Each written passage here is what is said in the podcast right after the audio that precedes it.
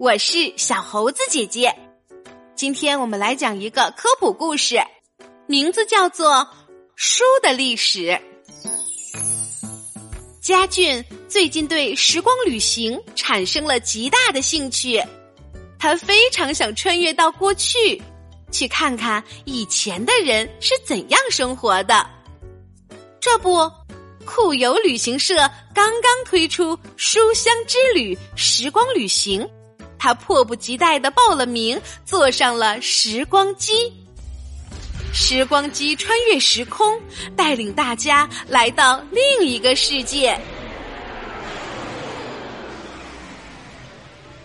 只见几个人拿着小刀往龟甲上刻些什么，嘴里还念念有词。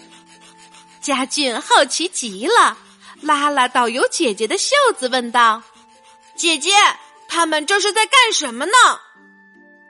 导游姐姐微微一笑说：“这就是最古老的书呀。”“什么书？怎么是这个样子的？”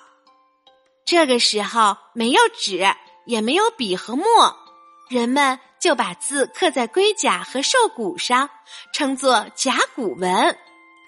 大家对着甲骨文啧啧称奇，转身继续奇妙的旅行。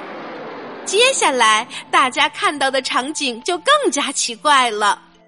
一群人正用力的将砍下的竹子削成狭长的竹片，经过烘烤后，再用小刀将文字刻在上面，最后按照顺序将竹片或木片用绳子串编起来。嘉俊有些不解，问道：“这也是书吗？”导游姐姐回答说：“当然了，这是竹简，可它实在是不便于携带。据说秦始皇每天翻阅的竹简书文有一百二十斤重呢。而在西汉的时候，东方朔给汉武帝写了一篇文章，用了三千片竹简。那……”有没有其他轻便的材料呢？当然有了。导游姐姐说，在同一时期，达官贵人们还用白色的丝帛作为书写的材料，叫做帛书。不过，这种丝织品可比竹简贵多了，普通人可用不起，甚至都见不到呢。家俊更加好奇了，他继续问道。那竹简太重了，丝帛又太贵，有什么东西能取代它们呢？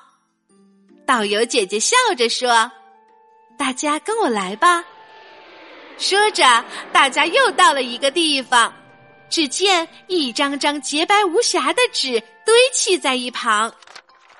导游姐姐笑着说：“在东汉时期，一个叫蔡伦的人，经过反复试验，用树皮、破麻布。”旧渔网等作为原材料，造出了轻薄柔韧、价格便宜的纸。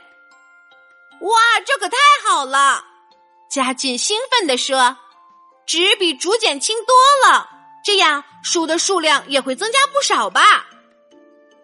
导游姐姐笑了笑，解释说：“那时候的书都是人抄写的，数量并不多。”穷苦的读书人还会替人抄书换钱来养家糊口呢。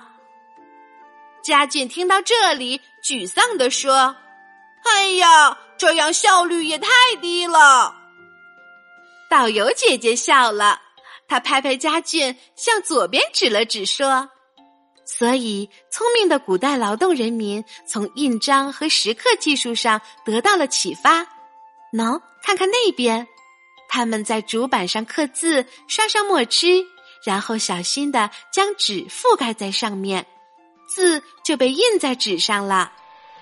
说着，他们又来到了一个地方，只见一个工匠正专心致志的雕刻木板，他的身边已经堆起了高高的一摞木板。突然，他叹了口气说：“哎呀，又刻错了。”这块板用不了了，重新来吧。嘉俊在一旁看着，觉得工匠实在是太辛苦了。他问道：“这么多木板得刻到什么时候啊？”所以，为了提高效率，北宋时期，一个叫毕生的人用胶泥做了一个大小一样的方块，一面上刻单字，再用火烧硬，做成一个个的活字。